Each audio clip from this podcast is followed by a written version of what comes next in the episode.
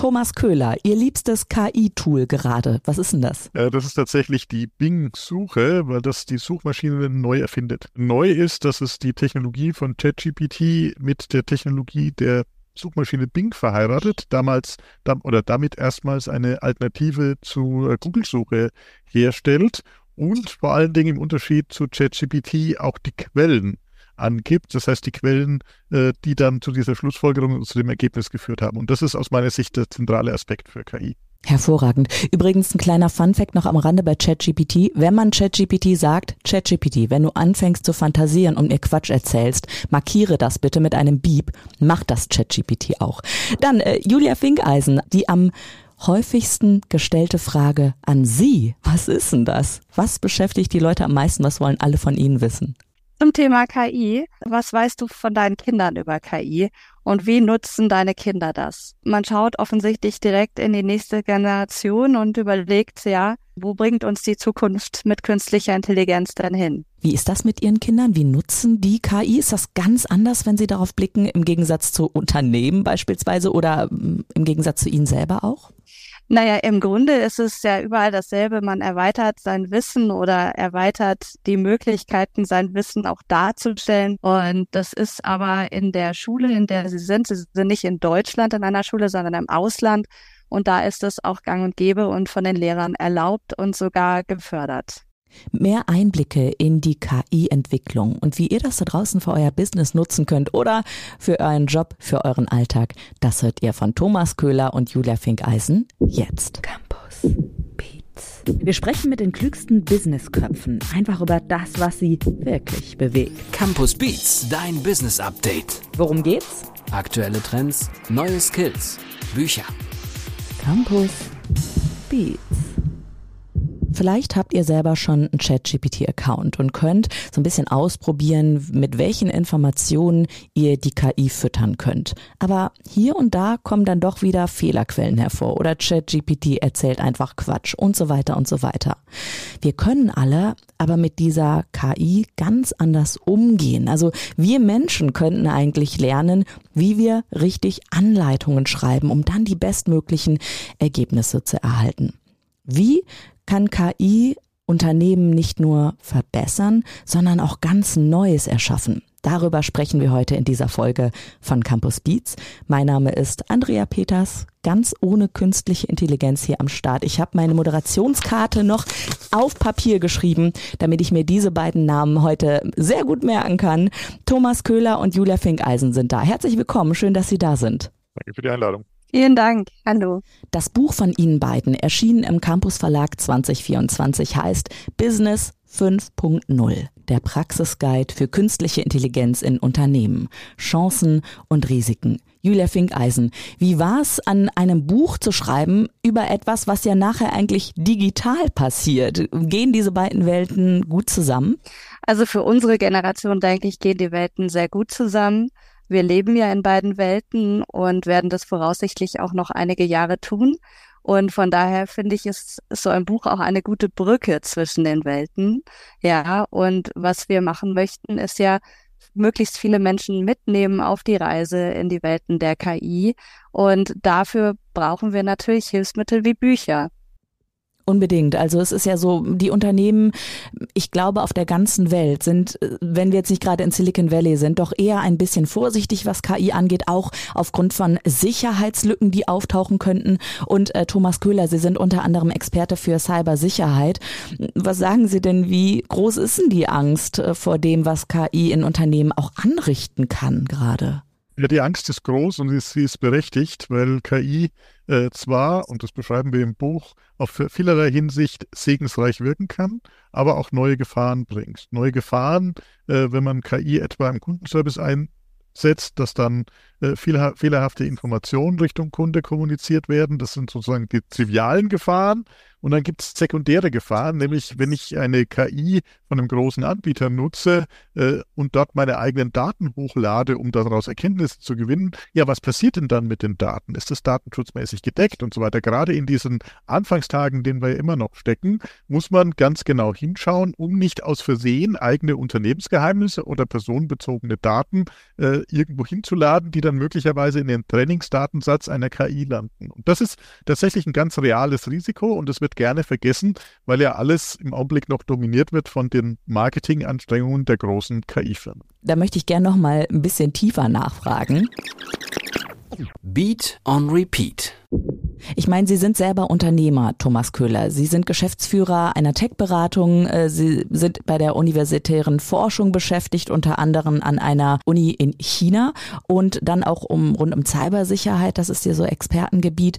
Muss ich mir Sie als Experten reinholen oder reicht es auch als Geschäftsführer oder als Startup, wenn ich mir einmal Ihr Buch nehme und dann wirklich mit diesen sieben Schritten einmal vorangehe? Also wie würden Sie da den Ablauf sehen?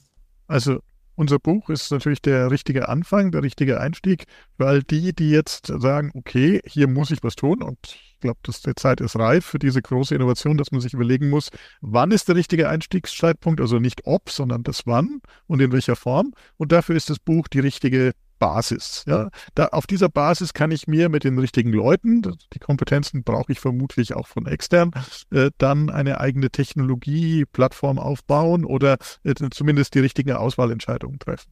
Wenn ich es etwas engagierter angehen will, dann sind das typischerweise dann Fälle, wo dann Unternehmen bei mir aufschlagen und dann in einem Workshop oder auch in einem Beratungsprojekt, wir machen das gerade für eine große Versicherung, äh, zu eruieren, was können wir denn ganz speziell machen? Was ist denn für uns der entscheidende Vorteil, wenn wir nun KI in unserem Bereich einsetzen? Und ich will Ihnen da ein Beispiel nennen. Wir arbeiten gerade mit einer Versicherung und dort haben wir uns das Thema äh, Automobilversicherung und zwar ganz speziell das Unterthema Kfz-Haftpflicht angeschaut und haben geschaut, welche welche Informationen hat A die Versicherungsbranche dazu und welche hat speziell dieses Unternehmen und was können wir daraus lernen über das, was die Versicherungsmathematiker hinaus letztendlich in den letzten Jahren oder Jahrzehnten schon gemacht haben. Das wird super spannend. Das ist so ein bisschen so äh, ein Forschungsthema zunächst noch und das geht dann irgendwann in ein Realthema über. Aber klar ist, mit diesen sieben Schritten, die im Buch beschrieben sind, kann ich eigentlich von Anfang an, wenn ich es ernst nehme und mir die richtigen Ressourcen hole, das auch selber machen. Auf diese sieben Schritte möchte ich gleich nochmal zu sprechen kommen, aber erstmal Julia Finkeisen.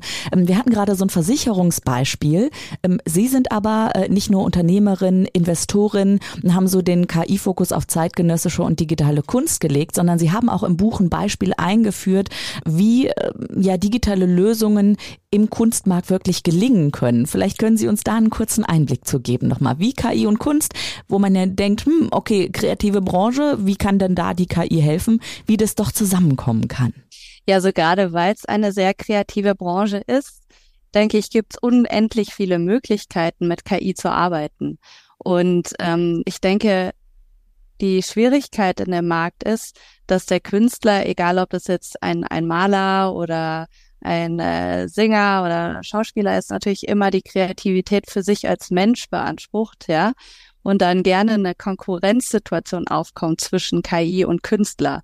Also Sie können sich vielleicht daran erinnern, dass Hollywood gestreikt hat, ja. dass äh, viele Künstler eben auch sehr echauffiert sind über die KI-Apps, die ganz spannende Kunst in Sekunden kreieren auf Bestellung, dass ähm, es gerade einen großen Streit gibt, ähm, wie denn Autorenschaft in der Zukunft gestaltet werden kann. Ja, von daher ähm, muss man da, glaube ich, noch eine sinnvolle Brücke schlagen und schauen, wie kann denn der Mensch und die Maschine in der Kreativität sinnvoll zusammenwirken? Ja. Und wenn man das einmal, also wenn man dem einmal positiv gegenübersteht und da eben auch bereit ist, sich darauf einzulassen, dann gibt es unendlich schöne, spannende und auch gute Lösungen. Können Sie sich vorstellen, dass in der Kunst, also Künstlerinnen und Künstler, irgendwann mal sich von der KI Bilder generieren lassen und daraus noch etwas Neues dann machen, das Ganze mit Emotionen vielleicht füllen, vielleicht als Bühnenbildhintergrund oder so. Ich meine, es gibt verschiedene Serien auch schon, wo Deepfakes wirklich ein Thema sind, wo die Schauspielerinnen und Schauspieler bewusst gedeepfaked werden sozusagen. Also sind diese Kombis auch möglich? Natürlich sind die möglich. Und letztendlich für mich ist Kunst immer ein Abbild unserer Zeit. Also Contemporary Art zeigt immer die Welt, in der wir leben. Wir leben jetzt also in einer Welt, in der Deepfakes immer mehr ein Thema sind. Und selbstverständlich sollte das dann natürlich auch in der Kunst sich widerspiegeln und zeigen. Und das wird es sicherlich auch, ja. Ähm, ich glaube, das führt jetzt zu weit zu überlegen, wie man als Künstler damit am besten arbeitet. Ich bin mir aber ganz, ganz sicher, dass wir unendlich spannende äh, kreative Lösungen und, und, und Werke in der Zukunft entstehen sehen werden. Genau, wir sind ja hier kein Kunstpodcast sozusagen, sondern der Business-Podcast. Aber trotzdem, ich wollte gerne dieses Thema einmal anschneiden. Zum einen die Cybersicherheit, aber dann eben auch die Kunst, die ja zu ihrer beider Expertise sozusagen gehören. Und wir blicken einmal auf das Buch Business 5.0 und schauen uns so ein bisschen diese Schritte an. Also ich habe das Buch hier einmal digital vorliegen, natürlich so als Buchfahne, wie wir als Journalisten einmal nennen. Und da haben sie wirklich aufgeführt einmal KI aus der Unternehmensperspektive, also der Hype in Zahlen oder Anwendungsfelder von KI in Unternehmen oder KI und der Einfluss auf Arbeitswelt, Risiken und Gefahren. Ich würde aber sehr gerne mal, ähm, Herr Kühler, ins Detail gehen, vielleicht anhand eines Beispieles zeigen, auch wie KI in Unternehmen genutzt werden kann, damit wir es einfach von dieser abstrakten Ebene einfach mal runterholen. Meinen Sie, wir können das aber machen, so mit diesen sieben Schritten anreißen? Äh, natürlich, klar. Wir haben äh, hier so ein bisschen versucht, zu strukturieren, äh, damit Leserinnen und Leser äh, eine Handhabe haben, wie sie tatsächlich damit umgehen sollen. Ne? Äh, wie im Technologiebereich üblich werden ja alle mit, ich sage jetzt mal, Marketing bombardiert. Wir wissen alle, es ist ganz einfach, aber im Detail ist es ja dann doch ein bisschen aufwendiger. Und deswegen haben wir äh, in diesen Schritten, fangen wir direkt tatsächlich bei Null an oder bei Punkt 1 natürlich äh, und identifizieren mögliche Anwendungsfelder. Und da haben wir im Buch natürlich vorher schon einige Kapitel, die Anwendungsfelder, die es in allen Bereichen gibt, bei jedem Unternehmen mehr oder weniger, äh, genauso identifizieren, wie wir Anwendungsfelder, die es in bestimmten Branchen gibt. Ja, also ein Beispiel Anwendungsfelder, die es bei allen Unternehmen gibt, sind zum Beispiel Sachen wie äh, die Dokumentation von Meetings oder äh, das Verfassen von E-Mails für die Kundenkommunikation. Das dürfte jedes Unternehmen haben. Ja, auch schon ein kleiner Mittelständler hat sowas. Und auf der anderen Seite gibt es natürlich dann äh, Dinge, die sind branchenspezifisch, wo man dann zum Beispiel auch darüber nachdenkt, was kann denn KI jetzt für die Automobilbranche machen. Da kann es zum Beispiel Know-how liefern für die immer komplexere Technologie auf der Werk Werkstattseite. Das heißt, jemand, der in der Werkstatt mit einem Fehlerbild konfrontiert ist, kann das vielleicht nicht mehr unbedingt mit Erfahrungswissen machen, wie man es früher gemacht hat, weil das klingt so, deswegen muss das und so und so sein, sondern hier kann äh, ein Werkstattverantwortlicher äh, oder auch der Geselle, die Gesellin, ähm, dann plötzlich einfach mal eine KI fragen, was könnte das denn sein? Genauso können wir äh, eben äh, an anderer Stelle das auch dem Kunden erlauben, Dinge dann abzufragen. Und das kann ich sozusagen in einem natürlichen Verlauf, genauso wie wir miteinander reden, mit dem Auto besprechen. Ja? Und das ist ein äh, sensationeller Durchbruch, der dann natürlich ganz speziell auf diese Branche ist. So, und das ist genau mhm. das, was unser Schritt eins ist, nämlich einfach mal, ich sage jetzt mal im positiven Sinne rumspinnen. Ja, das ist dieses Brainstorming, wie man es auf Neudeutsch gerne sagt, und sagen, okay, was können wir denn möglicherweise mit der Technologie anfangen, speziell für unsere Branche? Mhm. Was wir für alle Branchen anfangen können, steht im Buch ganz gut beschrieben. Ja, genau. Also da müsste sich jeder und jeder mal wirklich selber einlesen. Seite 191 übrigens, ja, Schritt eins, wenn ihr da mal reinschauen wollt. Dann Schritt zwei ist die Markt- und Wettbewerbsanalyse. Ich glaube, das ist eher klarer für Unternehmerinnen und Unternehmer. Dann die Entscheidung Make or Buy. Klar, ne, was äh, source ich aus? Wo brauche ich Expertise? Was kann ich auch vielleicht selber machen? Dann, ähm, Herr Küller, Sie haben gerade den, den Finger gehoben. War das so, oder möchte ich noch was zu sagen? Äh, genau, das ist tatsächlich äh, genauso mit äh, im Kontext mit dem Schritt 5, der später kommt, zum Thema Auswahl KI-Modell. Das ist der entscheidende Punkt. Ja. Dieses Make or Buy, weil damit äh, mache ich eine strategische Ausrichtung. Äh, bin ich sozusagen Nutzer von einem großen KI-Modell oder nutze ich irgendwas, was schon da ist und versuche das auf meine Belange zu adaptieren? Das ist das, was die großen KI-Firmen alle wollen. Die wollen alle, dass sie auf ihre Plattform gehen. Ob das jetzt mhm. Google Bart ist oder Amazon oder eben OpenAI, Microsoft, das ist immer so, dass die aktuelle Diskussion immer ist, ach, macht doch eine, euer eigenes Chat-GPT und dann ist alles, alles, dann ist alles gelöst. Ja, äh, Julia Finkeisen, vielleicht können wir genau auf diesen Schritt fünf mal detaillierter schauen. Auswahl und Training des KI-Modells. Ich hatte das schon mal so am Anfang ein bisschen angerissen. Die Prompts, ja, also einen deutschen Begriff gibt's dafür eigentlich nicht. Das ist sozusagen eine Anleitung, wie ich die KI füttern kann, damit auch entsprechend gute Ergebnisse kommen. Also vielleicht erklären Sie noch mal kurz, was ist ein Prompt und wie kann ich das optimal aufbauen, so ganz praktisch, wenn ich jetzt was haben möchte von der KI. Also das Wichtigste ist, dass man eben so klar und äh, kleinteilig wie möglich die Anweisungen gibt, so nenne ich das jetzt mal, ja. Es gibt diesen diesen alten Spruch unter äh, Programmierern Garbage in, Garbage out. Das heißt, je mehr Qualität man am Anfang liefert und je präziser man ist, desto besser ist eben auch das Ergebnis, ja. Und da gibt's mittlerweile ganze Listen von, von Prompts, die man nutzen kann, die effektiv sind, ähm, die findet man auch relativ viel. Die kann man auch über uns bekommen. Und es kommt eben darauf an, in welches Thema Sie einsteigen. Wollen Sie jetzt einen Lebenslauf schreiben? Wollen Sie ein Anschreiben schreiben? Machen Sie ein Essay? Und je nachdem, und dann auch äh, muss man auch immer dran denken, auch die Zielgruppe zu erwähnen, an wen richten Sie sich? Also wie soll die Sprache sein? Ich habe gestern, ich bin hier tatsächlich in Nairobi in einem KI-Projekt mit involviert und bekam gestern Abend beim Abendessen die Frage, ja, ähm, von, von, äh, von einer Dame, die hier im Tourismus tätig ist, die gesagt hat, ja, ich muss äh, unterschiedliche Webseiten machen oder ich muss unterschiedliche Ansprachen machen an die amerikanischen Touristen und an die britischen Touristen. Weil nicht nur das amerikanische Englisch und das britische Englisch etwas unterschiedlich ist, sondern auch einfach die Zielrichtung, was die auf ihren Safaris erleben wollen, etc. Ja. Mhm. Und so muss man also genau schauen, wer ist der Adressat, an wen richtet sich das und muss da eben auch dementsprechend das mit eingeben, die mhm. Zielgruppe man kann ja nicht nur einen Lebenslauf machen, sondern vielleicht auch einen Lebenslauf anschreiben. Und dann ist es wichtig, dass die KI weiß, wie texte ich denn? Ja, wie nicht nur wie viele Zeichen sollen es sein, sondern welche Worte verwende ich vielleicht mm, oder auch mal Textbeispiele von mir selber einfüge sozusagen. Also nicht, dass ich empfehlen möchte, dass man das mal machen sollte, ja, weil ich finde so, es gibt nichts Persönlicheres als so ein Bewerbungsanschreiben. Das sollte man dann doch nochmal alleine machen. Aber ähm, wie genau kann ich diese Anleitungen denn machen?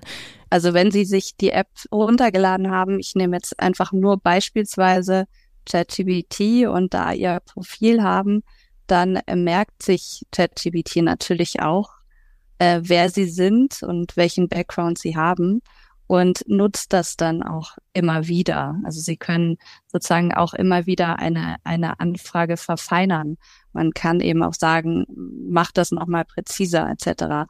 Und ich rate auch immer dazu, was Sie jetzt gerade gesagt haben, dass man seine eigenen Textentwürfe mit eingibt, ja, und somit eben auch der KI noch ein bisschen Unterstützung gibt. Ich glaube auch, dass es einfach eine sehr sinnvolle Unterstützung ist, um nochmal ganz kurz zurückzukommen auf ein Bewerbungsanschreiben, ähm, dass wir uns eben diese Unterstützung holen. Früher wäre man vielleicht zu irgendjemand hingegangen, der damit Erfahrung hat, hätte gesagt, schau da mal kurz drüber. Jetzt machen das theoretisch dann oder ein junger Mensch würde es dann vielleicht so machen, dass er eben selber sich hinsetzt, einen Entwurf macht und dann eben nicht mehr einen Berater oder den Onkel oder die Tante fragt, sondern äh, eben ChatGPT. Und da ist es dann eben einfach eine sehr sinnvolle Erweiterung und Unterstützung. Auf dieser Basisebene ähm, ist, kann man, wie die Julia gerade beschrieben hat, das sehr, sehr schön feintunen. Die nächste Stufe mit Zielrichtung Unternehmen ist dann, wenn ich eine eigene Instanz, etwa bleibt mir beim Beispiel von ChatGPT habe, äh, kann ich dann auch meine eigenen Texte hochladen. Das heißt, ich kann sagen, hier ist mein Universum, hier ist auch die Art, wie ich äh, kommuniziere äh, und äh, orientiere dich bitte an dem Datenbestand, der von mir gespeichert ist. Das wirft die vorhin schon angesprochenen natürlich Datenschutz- äh, und Geheimhaltungsfragen auf. Also insofern sollte man damit vorsichtig umgehen, aber die aktuellen Systeme geben es schon her, dass man im Stil der Kommunikation des Hauses zum Beispiel, bei einer Kommunikation im Unternehmen, äh, durch eine solche KI sehr, sehr gute Texte bekommt. Auch in Deutsch übrigens, das wird ja immer viel diskutiert, weil die meisten Sachen sind ja äh, in Englisch, die Beispiele, die wir sehen, aber die deutschen Beispiele stehen dem kaum hinterher. Mhm. Ähm, ich schaue gerade nochmal auf Ihr Buch und sehe dann Schritt 6 Implementierung in den Live-Betrieb. Wenn wir jetzt so darüber sprechen, was können wir eigentlich machen und dann nochmal die Businessbrille aufsetzen. Wie schwierig aus Ihrer Erfahrung, Herr Köhler, ist es denn, das ähm, Ganze dann in den Live-Betrieb wirklich zu integrieren? Naja, es wird natürlich ganz klar, jede Implementierung, die man jetzt macht, also ganz egal, ob ich äh, jetzt äh, eine Instanz nehme von äh, einer bestehenden KI oder ob ich tatsächlich eine eigene KI, also etwa auf Basis eines Open Source Modells aufsetze und mit dann trainiere, wenn ich die dann zum Leben erwecke, in Anführungszeichen, das heißt ins Internet packe, das ist ja der typische Fall, äh, und in Richtung Endkunden freischalte, dann äh, muss ich natürlich davon ausgehen, dass ganz genau hingeschaut wird. Ja? Äh, das heißt, ich muss eigentlich in diesem Live-Betrieb, der technisch gar nicht so schwierig ist, egal wie ich es baue, äh, brauche ich halt ein, etwa einen Cloud-Server oder eine Internetanbindung an meine eigene Serverinfrastruktur. Das sind Dinge, die sind Usus. Wenn Sie schon mal E-Commerce gemacht haben, können Sie das dann technisch gesehen auch sehr, sehr schnell machen. Also das ist kein, kein Rocket Science, aber das Entscheidende ist dann, dass natürlich jetzt in dieser Phase, wo alle sehr kritisch und sehr spitz auf diese KI schauen, äh, wir davon ausgehen müssen, dass es dann auch Trolle gibt, die ganz bewusst versuchen, äh, Dinge rauszuholen, die dann äh, gar nicht unbedingt wünschenswert sind. Und jede KI hat ihre Schwächen. Wir kennen alle das, diese Halluzinationen und wir kennen alle äh, diese Fehler. Und so hat gerade in Österreich, äh, gibt es gerade einen lustigen Fall, und zwar die österreichische Arbeitsagentur war sehr schnell und hat einen KI-Berufsberatungs-Chatbot eingesetzt. Und das ist natürlich eine coole Idee, weil das mhm. ist ja äh, für junge Leute ganz wichtig, dass ich auch mal, mal schaue, was kann ich denn so machen. Und äh, da gibt es gerade in Österreich eine Riesenaufregung drum, weil der natürlich äh, ganz komische Sachen empfiehlt. Ja, also whatever. Äh, Männern empfiehlt das Ding dann, es soll einen technischen Beruf machen und Frauen empfiehlt es, sie sollen kein Witz Gender Studies studieren. Ja, wo wir sagen, okay, das ist ja Hanebüchen, ja, aber okay, aber dieser eine Fall, der macht natürlich Schlagzeilen. So, das heißt, wenn ich jetzt eine KI implementiere in Kundenservice oder jetzt im Falle jetzt äh, Arbeitnehmersuchservice, muss ich unbedingt in dieser Beginnerzeit des laufenden monitoren. Das heißt, ich darf das jetzt nicht auch, äh, sagen, jetzt mhm. funktioniert irgendwie, jetzt lassen wir es mal auf die Menschheit los, sondern wir müssen schauen, dass wir die Qualitätssicherung betreiben. Und das ist aus meiner Sicht das größte äh, Thema in jedem KI-Projekt, was nach außen geht. Was anders ist, wenn es nach innen geht, also wenn es nur Mitarbeiter sind, dann kann ich die Mitarbeiter natürlich der Betriebsanweisung verpflichten zu sagen, okay, jetzt meldet ihr mal, wenn da Blödsinn rauskommt äh, und äh, die Qualitätskontrolle quasi in, im Betriebsprozess haben. Aber wenn es nach außen geht, muss ich unbedingt genau hinschauen. Und das, das möchten wir unbedingt wir beide äh, den Leserinnen und Lesern mit an die Hand geben, dass es auf keinen Fall so leicht ist, äh, wie das dann in der Werbung immer suggeriert. Das Buch heißt Business 5.0, der Praxisguide für künstliche Intelligenz in Unternehmen, Chancen und Risiken. Herr Köhler, eine große Frage an Sie als Autor. Inwiefern haben Sie denn die KI in Ihren Live Buchbetrieb mit implementiert, als Sie das Buch geschrieben haben, zusammen mit Julia Finkeisen? Äh, Business 5.0 ist nicht mein erstes Buch, sondern bei mir ist es das 17. und das ist das zweite zusammen mit äh, Julia Finkeisen. Und äh, natürlich als das mit ChatGPT losging, habe ich mir schon genau überlegt, ich, oh, cool, jetzt schreibe ich das Buch mit der KI und dann schicke ich es mal an den Verlag, schauen wir, was passiert. Und äh, tatsächlich habe ich das versucht, äh, äh, zu Beginn des Schreibprozesses mir Kapitel oder sowas damit schreiben zu lassen. Äh, das Ergebnis war ein Desaster. Also mehr als einen Absatz, wohlgemerkt, äh, das war ja äh, ziemlich genau vor Jahresfrist, als ich damit angefangen habe, mit ersten Versuchen. mehr als einen Absatz habe ich nicht zustande bekommen, sondern ich musste immer irgendwie nacharbeiten und habe dann sehr schnell festgestellt, dass für ein Fachthema Fachthema, auch wenn es äh, über KI geht, dass ich für dieses Fachthema äh, mehr Aufwand brauche, das, was mir die KI liefert, zu überarbeiten, als als professioneller Autor das selber zu schreiben. Deswegen habe ich es gelassen. äh, wo ja, wo KI aber für Autoren oder auch solche, die es werden wollen, furchtbar nützlich ist, und das möchte ich unbedingt noch loswerden, ist, äh, wenn ich ein Thema oder ein Unterthema, was ich noch nicht gut kenne, für mich erschließen will.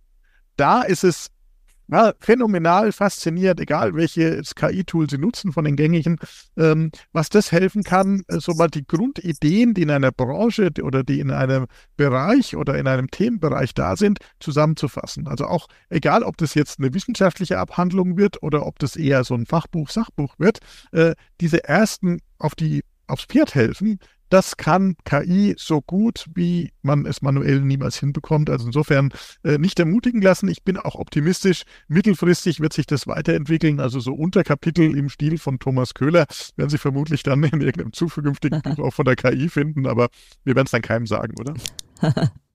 Und ich habe jetzt auch noch eine kleine Überraschung für Sie beide. Und zwar habe ich Danja Hätchens mal zu Wort kommen lassen. Ihre Lektorin, hier ist sie.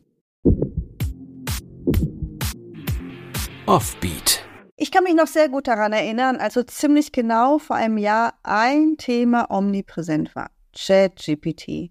Und ich kenne wirklich kaum jemanden, der nicht einerseits mit großer Faszination und andererseits auch mit starker Skepsis die KI mit den unterschiedlichsten Anfragen gefüttert hätte und dann am Ende ziemlich baff war, wie gut die Ergebnisse auf den ersten Blick waren. Und schon wurde der Untergang ganzer Branchen vorhergesagt. Wie gut, dass es da Internetprofis wie Thomas Köhler und Julia Finkeisen gibt, die mit ihrem Buch Business 5.0 dem Hype oder den Untergangsszenarien, je nach Blickwinkel, eine sehr gut verständliche und nüchterne Analyse entgegensetzen, was KI in Zukunft zu leisten vermag und wo sie gerade in Unternehmen sinnvoll eingesetzt werden kann. Und das leisten sie für ganz unterschiedliche Branchen und Querschnittsfunktionen.